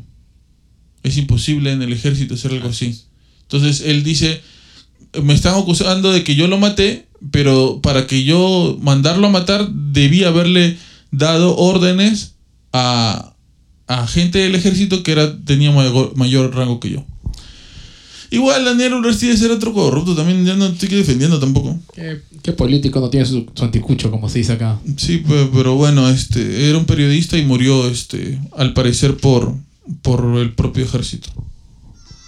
El 8 de diciembre de 1987, el equipo de Alianza Lima viajaba de Pucallpa a Lima, ya que venía de definir un partido importante para afrontar el campeonato ante su más cercano perseguidor, Universitario. A las 22 minutos empezaron los problemas en la cabina de control. No podían aterrizar, por lo que tenían que hacer un aterrizaje de emergencia. No podían debido a que la nariz del avión, la llanta para el aterrizaje, no se había salido y el piloto intentaba que salga moviendo el avión bruscamente, alertando a los pasajeros. El piloto estaba muy nervioso y no tenía mucha experiencia en este tipo de casos. A las 20 y 14 minutos estrella el avión en el mar de Ventanilla, muriendo 43 de los 44 pasajeros, y el único sobreviviente fue el piloto, Heriberto Villar Molina. Hasta el día de hoy no hay paradero del piloto, que dicen que también estuvo con otro jugador sobreviviente, que también está desaparecido. Esto es raro. Fue una tragedia, fue hasta las huevas lo que pasó. Es, es parte de la identidad del club más grande de todo el Perú, Alianza Lima. Este, Eh, estábamos hablando. ya. Pero este, lo que es misterioso, creo, dentro de todo esto, es la desaparición del piloto que quedó vivo y al parecer un jugador más. E incluso dicen que este avión, no sé si será verdad, llevaba droga. Ah, algo escuché Sí, de eso. que llevaba droga y que no, o sea que lo, lo, lo, lo botaron a propósito, ¿no? No, no fue que, que tuvo un accidente, ¿no? Sino a propósito le... Para. ¿Qué? ¿Por, por la droga? Creo que sí. Mm, interesante. Sigamos.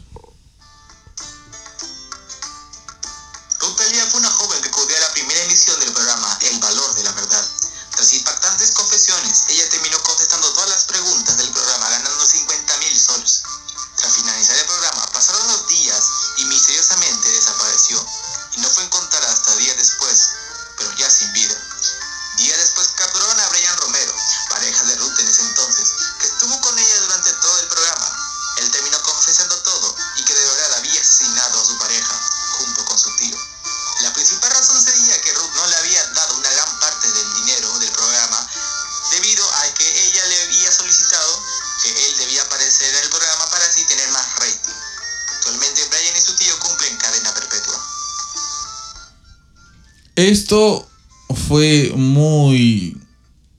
Fue oscuro. Sí, Fue esa es la palabra. Fue oscuro porque... Oscuro.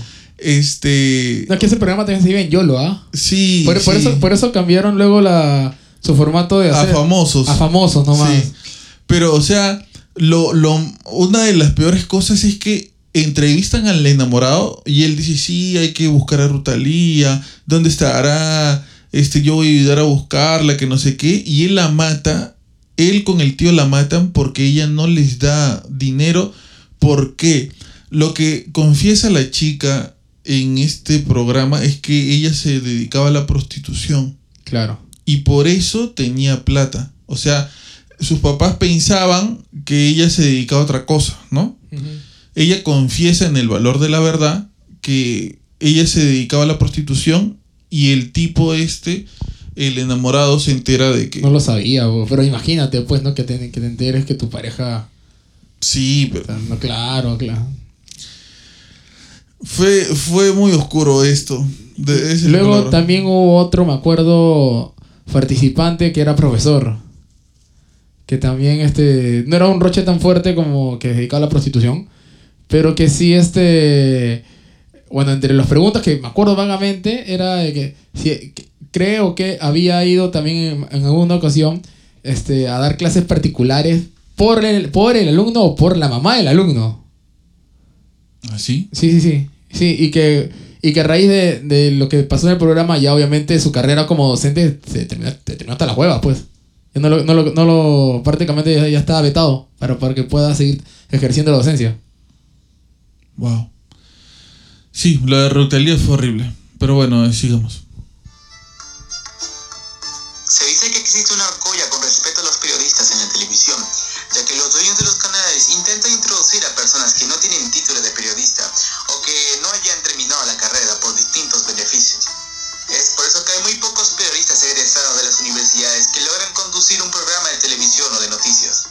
Aunque puede ser comprensible que los programas y noticieros intenten considerar los más llamativos y preparados, pero últimamente no se les deja al lado a los que verdaderamente pasaron años estudiando para llegar a un puesto y no destacan ante el resto. Hay gente muy capacitada, pero a veces los canales no les dan oportunidades para seguir adelante por algunas personas que solo quieren mantenerlos en el canal para generar más rating. Eh, sí, ¿no? Sí, que, bueno, mira. Ah, eso es algo que a mí me molesta demasiado, la verdad. Eh, think, think. Pero, ¿por qué exactamente? Me molesta porque o sea, bien lo dice, ¿no? Hay gente que se prepara en la universidad, estudia y, hace, o sea, se esfuerza bastante como para que, no sé, pues venga otra persona que quizás no ha tenido este esta preparación y pueda tomar un lugar que quizás sea para el que, el que sí estuvo en la universidad, en un instituto preparándose. Y, y ¿no? cada vez vemos más gente como periodista, y muchos no son periodistas, son se le llama ahora líder de opinión, este, Líder que de son opinión. hijos de alguien conocido. Y, Eh. que, y que están ahí porque son hijos de alguien conocido, o, o ¿no? personajes O de la personajes farándula que ahora se han dedicado a la, a la conducción. La conducción. Claro. Sin embargo, Y, y se hacen llamar comunicadores. Y la verdad es que no. Mira lo que acaba de pasar con un programa periodístico nada más que se llama Cuarto Poder con el hijo de Federico Salazar. Federico de Salazar debe ser el tipo más tibio del mundo porque con todos los... O sea, yo nunca le he escuchado una crítica a un gobierno fuerte a Federico Salazar. O sea, debe haber estado siempre parcializado o con algún gobierno o con alguna fuerza mucho más grande y ahora eh, pues, imagino que ya se quiere retirar, que ya, ya se cansó de 50 años ganar la plata que ganaba y ahora bueno, pues este, se quita la camiseta titular y se la da a su hijo. Y pa' colmo es igual que él físicamente. Igualito. ah, igualito tienen, Sí. ah, o sea, tienen el mismo perfil. Sí, El mismo perfil. sí, es lo mismo, loco, pero joven. Sí, sí, sí. Sí, bueno, ah, no me hagan renegar. Es ¿eh? lo que vende, pues. El escándalo de la página 11, una supuesta página del contrato de la venta del petróleo a la IPC, que se dijo que había sido desaparecida internacionalmente para ocultar el precio muy por debajo del mercado, con la que el Estado supuestamente beneficiaba a dicha compañía. Esto sirvió de pretexto para que un grupo de oficiales del ejército encabezados por el general Juan Velasco Alvarado dieran el, el golpe de Estado al presidente de ese entonces Fernando Belaúnde Terry, que poco después acusando a su gobierno de ser entreguista. Hay varias teorías sobre la página, si de verdad existió y sobre su verdadero contenido. Si todo fue armado por Velasco para llegar al poder, que si nunca existió y todo fue excusa, o si fue el primer caso de corrupción pública a nivel nacional. Un enigma que pone a dudar a más de uno. Si tienes alguna teoría de la página 11, te leeré en los comentarios. No sé qué chota decir sobre esto porque no sé. Tampoco, no sé.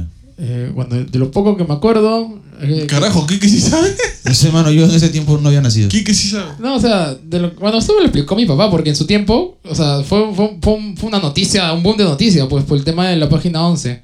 Que como dice, como dice la, en, en el video, ¿no? Era, en esa página justo estaba el, el- el contrato de... Justo estaba el, el contrato de, de venta de petróleo. En ese tiempo Perú, o sea, un gran ingreso, una- un gran ingreso que teníamos al Perú era justamente por el tema del petróleo, pues sí. Y como en ese, el gobierno de turno era un gobierno militar, fue que justamente para beneficiar, o sea, era todo un, era todo un complot, como, bueno, como me comentó mi padre, ¿no? Era un, un, com- un com- un complot de, de corrupción, pues, ¿no? Beneficiarse solamente entre ellos y por ende, este, en el contrato est- estipulaba el tema de los precios, de todo lo que se podía ganar, ¿no? El precio que obviamente tirado por los suelos por parte de los peruanos, y, pero para evitar el roche que ya se decía mediático en ese momento, fue que eliminan esa, esa famosa, esa famosa parte del contrato, pues, ¿no? Gracias, Kike, yo no sabía nada. ¿Tú, Pierce? No. Bueno. Ni me. El Diablo en San Juan de Lurigancho es una historia que cuenta que durante una noche de los años 90, en una discoteca, un joven de muy buena apariencia entró al lugar. Las mujeres al verlo no dudaron en tomar tragos y bailar con él. En uno de los bailes, una chica se comenzó a percatar que su apariencia empezó a cambiar, que sus ojos se ponían rojos y que sus pies se convirtieron en partes de pollo. La mujer al ver esto gritó, se dejó escuchar la música y se paralizó todo, dejando al hombre al descubierto. Después, como si nada, las luces se apagaron y el hombre nunca más fue visto. Hay quienes reportan casos similares en España, México e Italia, pero aquí en Perú consideran que esa mismísima noche se mostró el diablo. Yo recuerdo esto. ¿Y saben por qué lo recuerdo? Porque. Porque este. Esto ocurrió en una discoteca de San Juan del Lurigancho. Y ocurrió. Yo me acuerdo porque en ese tiempo estábamos todos con, con el tema del perreo. Y este. La gente estaba. eh, o sea, cada vez salían canciones nuevas de perreo, ¿ya?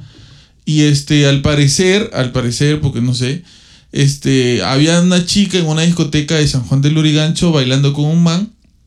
Este, y ponen esta canción de Don Omar, imagino que ustedes la han escuchado, El Señor de la Noche. Claro, ¿La han claro. escuchado? Sí, sí, sí. Ya. Lo que dicen es que este, ella estaba bailando con él, que pi, pi, pi, pa, pa, pa, y de repente de un momento a otro el man se comienza a convertir. Ya, que, que comienza a, a tener una apariencia diferente, que le comienzan a, a- a- a salir patas de cabra, que no sé qué De pollo, de pollo. de pollo y, y la chica grita y, e incluso en la historia esta que yo sé, él, él le dice algo. Pero este... Nada, ¿ustedes han escuchado sobre esta historia? La verdad no me acuerdo. Eso sí no, ahí sí me agarraste. ¿Tú, Pierce? Eh, no, no, no, la verdad no. Solamente escuché la canción nomás, El Señor de la Noche. Mitad hombre, mitad animal. ya, este... eh, no, sí, yo sí escuché esa historia. Es más, yo, yo, la, yo la cuento mucho cuando estamos en reuniones de amigos porque ellos sí se acuerdan.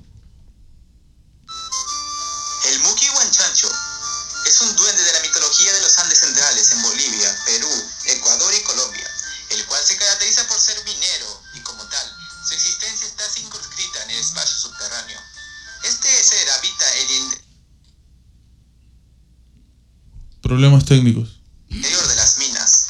Aquí en Perú se cuentan leyendas sobre este ser, que ha tenido avistamientos en varias minas de Puno y Cajamarca.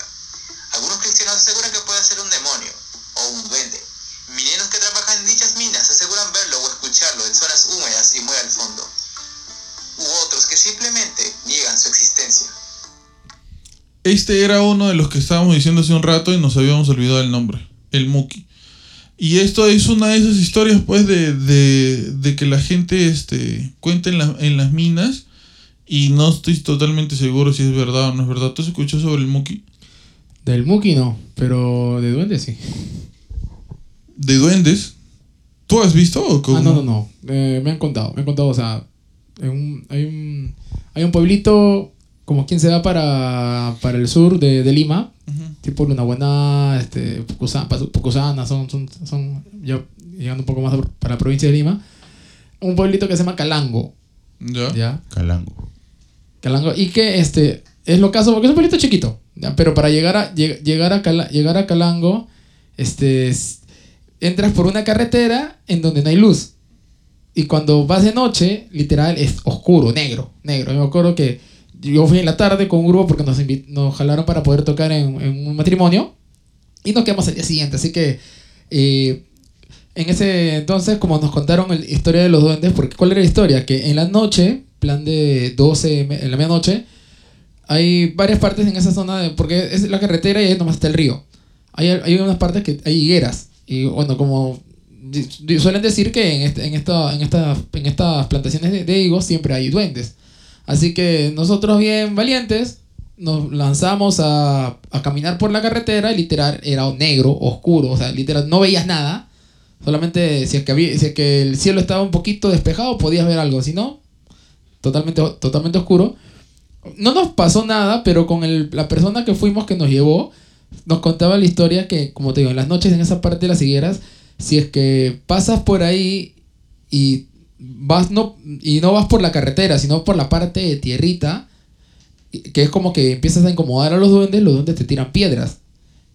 Y, bueno, como te digo, en esa ocasión no nos pasó nada, pero a al, al amigo que nos llevó, sí, él nos contaba que sí, en, más de una ocasión, cuando él ha hecho esa gracia de caminar por la parte de, de las higueras, un poco de la tierra, ¿no? Los costados de la carretera, sí veía que tiraban piedritas por... No, no, no que le tiraban un piedrón, pero, que, sí- que- pero sí que le tiraban piedras como que a los pies.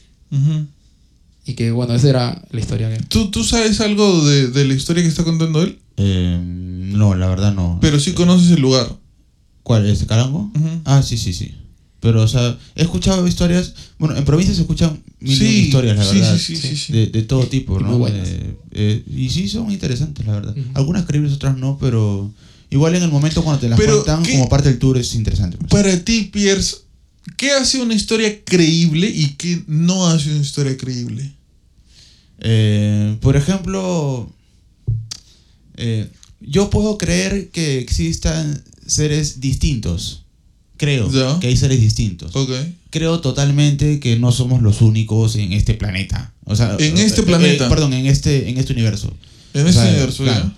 O sea, que de hecho hay vida en otros lugares y que por ahí ha, ha habido algún visitante. Lo creo, la verdad. Ya.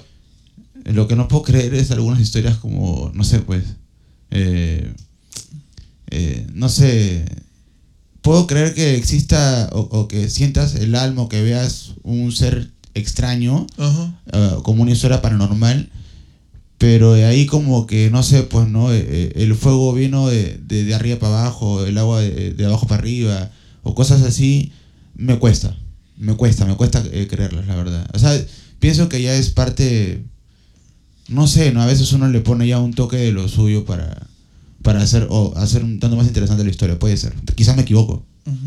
Y si por alguna razón, vamos a ponernos en el supuesto, tú estás en un lugar equivocado, en una situación equivocada y hay una manifestación así, ¿cómo le explicarías tú? ¿Sabes por qué te digo?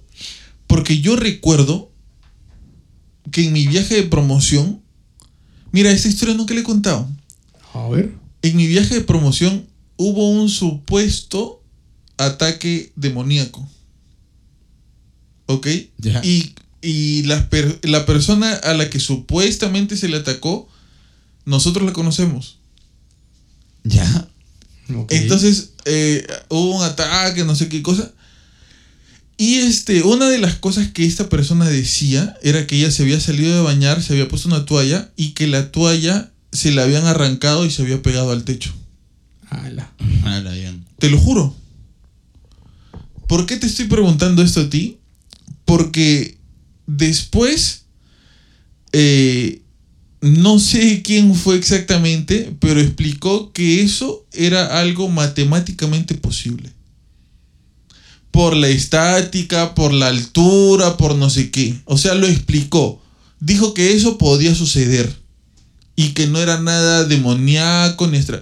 Yo no sé si esta, esta persona tuvo, aparte de eso, tuvo otro tipo de, de manifestación. Porque yo no conversé con esta persona de esto. Yo me enteré por lo que decían otras personas. Pero algo de lo que sí me enteré y, y sé que sucedió así fue que ella salió de la ducha de agua caliente, se puso la toalla y la toalla se la arrancaron del cuerpo y se pegó en el techo.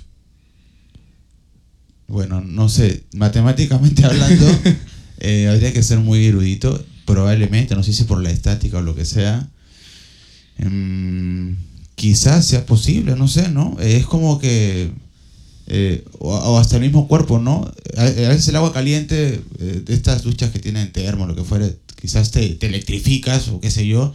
Y, viste que sí, pues no, podría ser, ¿no? Que, que como que, que explote, lo que sea, y sale de tu cuerpo, ¿no? Es como cuando, no sé si tú has de la ducha alguna vez, a mí me pasa que yo a veces me pongo frente al espejo y me creo super saiyajin, porque salgo de la ducha y sale todo un vapor de mi cabeza y toda la vaina de mi Ajá. cuerpo. Siento que Claro, soy claro. como... No, yo sí soy una persona madura. Yo no hago esas cosas. Ah, no, yo sí, porque yo Pero- ahora veo Dragon Ball. Pero. Escúchame, escúchame. Ahora, tú sabiendo eso que yo te estoy diciendo, que ocurrió, porque ocurrió, y yo te lo digo no como un hecho paranormal, porque yo no sé qué pasó. Yo sé que pasó eso, pero yo no puedo decir que eso fue paranormal, ¿no? Yo, yo tengo. Yo diciéndote, espérate un toque. Ya. Yo diciéndote eso, ¿sigues opinando lo mismo sobre el agua para arriba? Sí.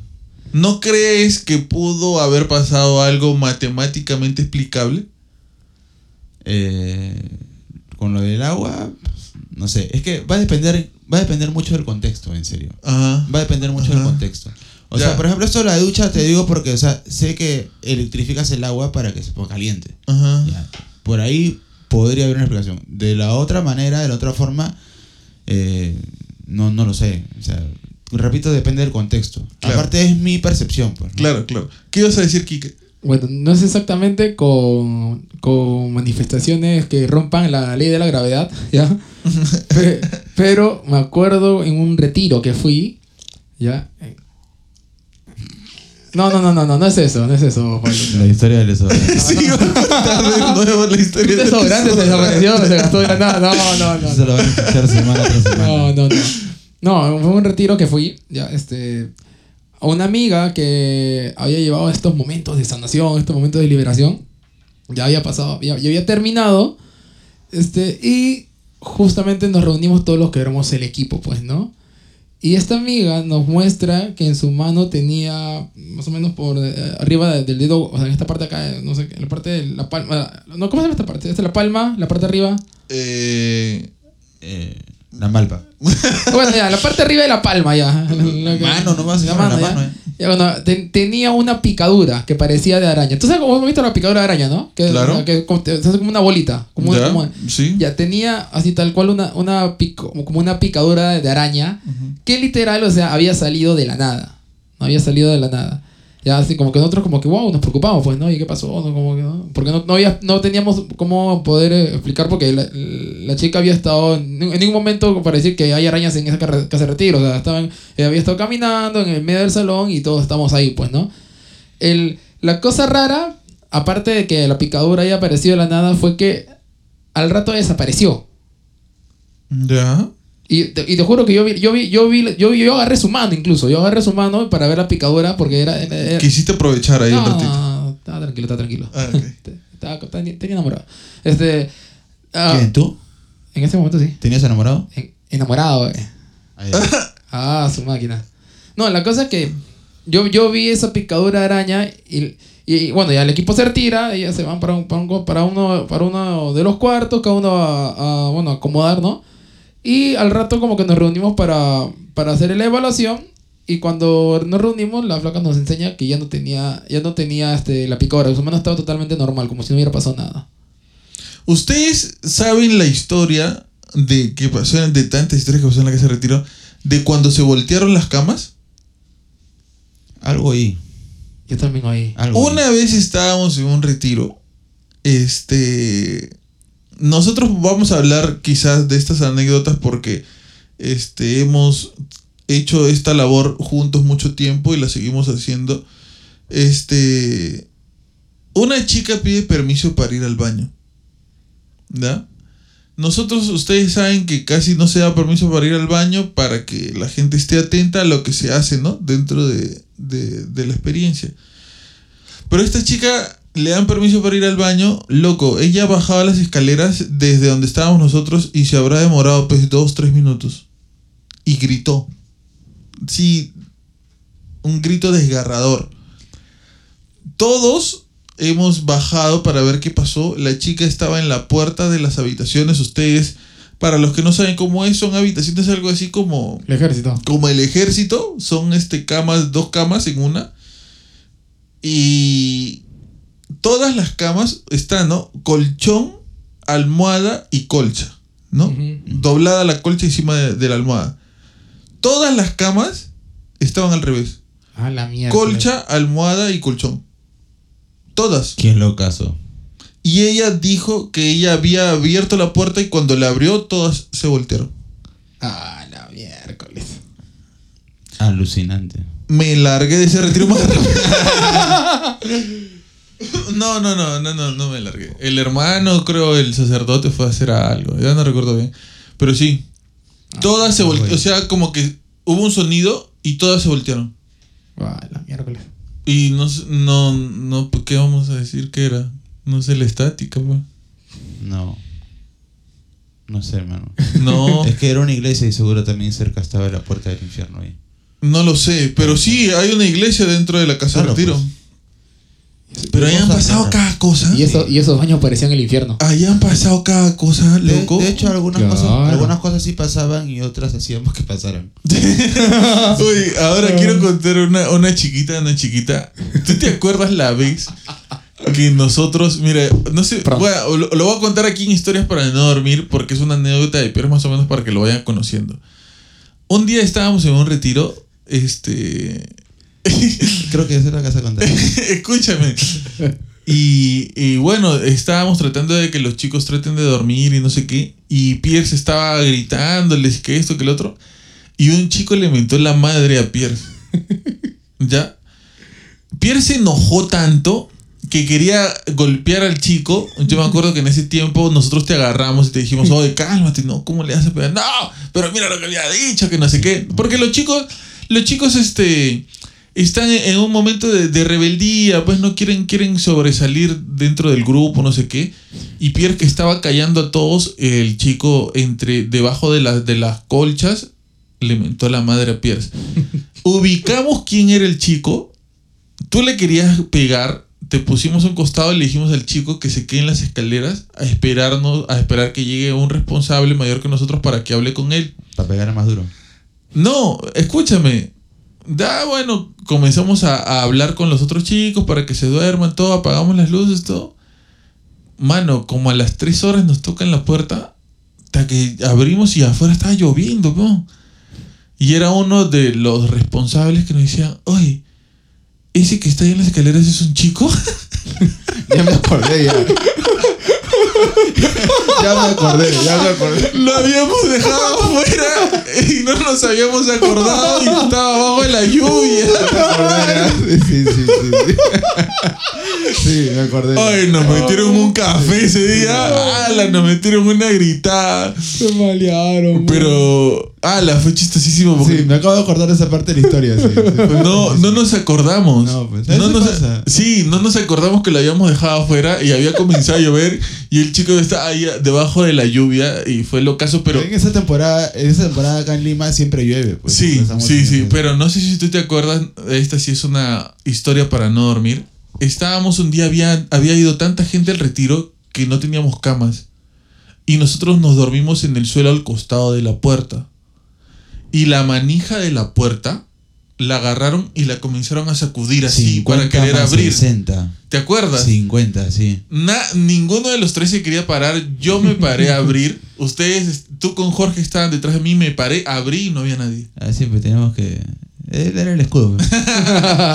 Y no había nadie. En esa capa. Pero en esa capa fue, fue, todo. fue horrible porque se sintió como una persona agarraba la manija y la comenzaba así a sacudir. La miércoles. A sacudir, a sacudir. No a, a querer. No, estaba cerrado con, Con por dentro, por pestillo. Eh, yo supongo que quiso abrir la puerta y la comenzó a sacudir. Yo abrí así lo más rápido que pude y no había nada. Este, bueno. Eh, Hay que apagar la luz. no. Y bueno, este, mira, yo te- y tengo otra que la cuento la otra semana. Sí, sí, sí. Guardar, Sí, ya, porque Pierre está que se, está que se muere de sueño. Una de una sombra negra en, eh, en, en una puerta de un cuarto que quiso entrar a donde estábamos nosotros. Oh, yo también tengo una de una sombra. Pero bueno, ya, eso lo cuento Para, la otra para, semana. para, La próxima. para- Sí, la próxima para- semana me para- hacen acordar. Y muy bien, muchísimas gracias por escucharnos. Sabes que si quieres mandarnos tu historia para no dormir, escríbenos a- al Facebook Habla Pablo, escríbenos a Instagram como hablapablo.podcast. Eh, escríbenos en Twitter si no tienes ninguna como habla-pablo. Trata de escribirnos por donde sea, te contestamos, escuchamos tu historia y la pasamos por este programa. Acuérdate también que si estás pasando por algún momento delicado, malo o lo que sea, acompáñate de nosotros. Tenemos más de ciento y tantos capítulos donde nos puedes escuchar, tratar de entretenerte. Estamos comenzando a subir las, las entrevistas a YouTube. A partir de la otra semana vamos a grabar historias para no dormir en video, muchachos. Ahí ¿Está sí. bien? Así que se me ponen guapos la próxima semana. Sí, porque si no, no van a poder dormir. este, vamos a comenzar a grabarlo en video, vamos a comenzar a subirlo para todas aquellas personas que no tienen Spotify, no pueden entrar a Anchor o lo que sea, van a poder vernos en YouTube. ¿Ok? Este, nada, muchísimas gracias por acompañarnos, acompáñate de nosotros como nosotros nos acompañamos de ti. Chao, Quique. Nos vemos, nos vemos. Gracias por, por ese tiempo que se dan, porque si no son por ustedes es que estos proyectos no pueden seguir fluyendo. Así que muchas gracias. Muy pronto, el bar de Quique. Ah, sí. Ah. Sí, muy pronto el bar de Quique, transmisiones en vivo de Quique tocando la guitarra y nosotros por ahí tocando algo también. Chuba, chuba. Chu- Chua, chua, haciéndole los coros. Muy. Quique, ¿cómo se llama tu página? El bar del samaritano. El bar de. Ah, ¿Pero por qué no le pones bar de Quique? No, porque no quería que salga mi nombre. Ya. Quiere estar detrás del telón. Exacto. Sí, el bar, de- el bar del Samaritano, Quique va a estar haciendo transmisiones. Nosotros vamos a estar en la parte de atrás ayudándolo a tocar los instrumentos. Este, chao, Pierce. Eh, bueno, muchas gracias, como siempre, por la invitación. Así que espero que les haya, eh, haya sido de su agrado esta sesión de Historias para no dormir. Eh, no se olviden que me pueden seguir en mi página de Instagram, arroba piercerrute. Eh, pueden encontrar contenido musical y mis próximas producciones. Así que nada, muchas gracias por estar ahí presentes detrás de, de los audífonos y, y detrás de este podcast. Que la pasen súper. No lo escuchan. Eh, gracias. Esto fue Habla Pablo, el podcast del pueblo. Hasta luego.